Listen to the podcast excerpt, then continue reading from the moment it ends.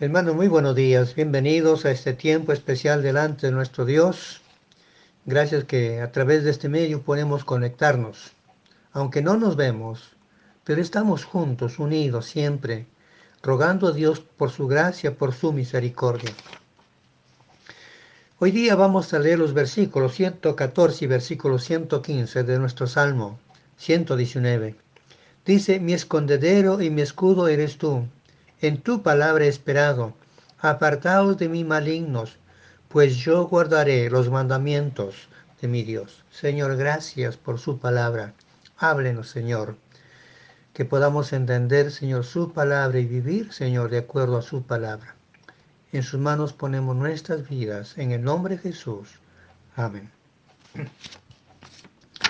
Cuando éramos niños, cuando algo nos daba miedo, nos escondíamos bajo las sábanas, pensando que allí estábamos seguros y que nada iba a sucedernos. Hoy en día, ya grandes crecidos, si algo nos causa temor, nos escondemos en nuestra autosuficiencia.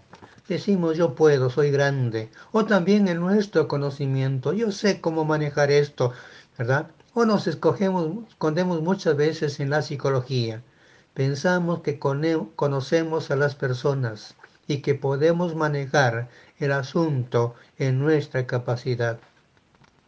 Y hay cristianos que ante las pruebas que tienen o los problemas en el hogar, se refugian en un activismo en la iglesia. Dicen, estoy sirviendo al Señor. Pero a veces no somos capaces de enfrentar nuestros propios problemas. ¿Qué hacemos cuando las cosas se ponen difíciles? ¿Dónde está nuestra seguridad? Hoy por hoy vivimos tiempos en que el peligro nos acecha, ya sea por la delincuencia o por este mal que no tiene cuándo terminar. Vivimos encerrados y esto es lo que hacemos. Frente a todos los peligros que nos acecha, nos refugiamos en nuestra casa y está bien hay que protegernos para no contagiarnos de ese mal que a muchos le está causando grandes problemas. Pero la verdadera seguridad está en Dios. David dice en el versículo 114, mi escondedero eres tú. Mire, mi escondedero eres tú, le dice, y mi escudo también. Pero también en el Salmo 32, 7, dice algo parecido. Dice, tú eres mi refugio. Para David, su refugio era Dios, en donde él podía esconderse. Cuando habla de escudo, habla que una persona se pone detrás. Y si Dios es nuestro escudo, entonces nos colocamos detrás para que Él nos proteja de todos nuestros males. Pablo dice una gran verdad a los cristianos de los colosenses.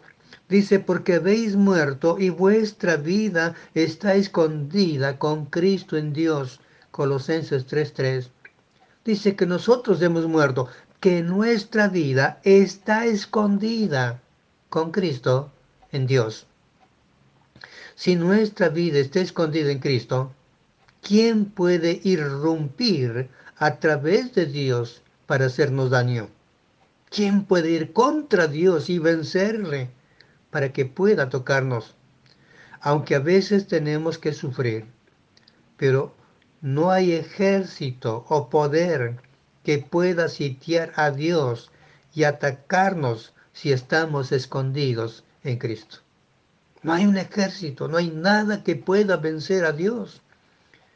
Dios es nuestro protector. David afirma que Dios es su escondedero y su escudo. Lo que él dice ahí es, me escondo detrás de Dios. Hermanos, Dios nos ampara y nos protege. Si ponemos nuestra esperanza en la palabra de Dios, en lo que Él ha dicho, en sus promesas, lo que Dios dice es nuestra única fuente de esperanza. Si Dios es nuestro escudo, el que quiere hacernos daño tendrá que vencer a Dios primero y eso no va a suceder. nunca sucederá.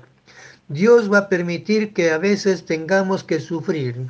Muchas veces seamos derrotados para aprender a confiar en Dios. Pero nunca seremos vencidos porque Dios nos protege. Dios le enseñó esta verdad a Abraham. Después que él rescató a su sobrino Lot, se encontró con el sacerdote Melquisedec, a quien dio los diezmos de todo y adoró al Dios Altísimo. Dice en Génesis capítulo 15, versículo 1, dice después de estas cosas vino la palabra de Jehová a Abraham en visión diciendo, no temas Abraham, yo soy tu escudo y tu galardón será sobremanera grande. Hermanos, nadie pudo hacer daño a Abraham porque Dios era su protector. Es más, le tenían temor y respeto las naciones vecinas porque veían que Dios estaba con Abraham. David llegó a entender esta verdad a temprana edad. Es posible que estuviera pensando en su victoria sobre Goliat cuando escribía este salmo o estas palabras del versículo 114. Él había, vivido las palabras de este salmo 119 desde joven. Mire lo que dice en primera de Samuel 17, versículo 45 al 47 dice, Entonces dijo David al filisteo, Tú vienes a mí con espada y lanza y jabalina, mas yo vengo a ti en el nombre de Jehová, el Dios de los escuadrones de Israel, a quien tú has provocado. Jehová te entregará en mi mano, y yo te venceré, y te cortaré la cabeza, y daré hoy los cuerpos a los filisteos, a las aves del cielo y a las bestias de la tierra, y toda la tierra sabrá que hay Dios en Israel. Y sabrá toda esta congregación que Jehová nos salva con espada y con lanza, porque de Jehová es la batalla, Él os entregará en nuestras manos. Qué hermosa lectura que podemos vivir, leer, y qué hermosa experiencia de este hombre llamado David. David puso su confianza en Dios, se refugió en Dios y se refugió detrás de él. Por eso él dijo, yo vengo en el nombre de Jehová. Puso a Dios por delante y de esa manera pudo vencer a Goliat. Desde joven puso esa esperanza, esa confianza en la palabra de Dios. Y años más tarde escribió este salmo diciendo, mi escondedero y mi escudo eres tú, en tu palabra he esperado. Con esta confianza, él pudo decir lo que dice el versículo 115, apartaos de mí, malignos, pues yo guardaré los mandamientos de mi Dios. ¿Qué es lo que dice? Otra versión dice, aléjense de mí, hombres de mente perversa, no trate de impedir que obedezca los mandamientos de Dios.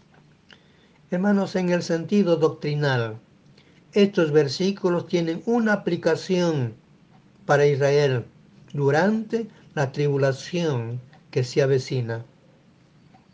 A mitad de la tribulación, un remanente de los de judíos creyentes serán escondidos en la roca de nuestra salvación para protegerlos de los perseguidores del anticristo.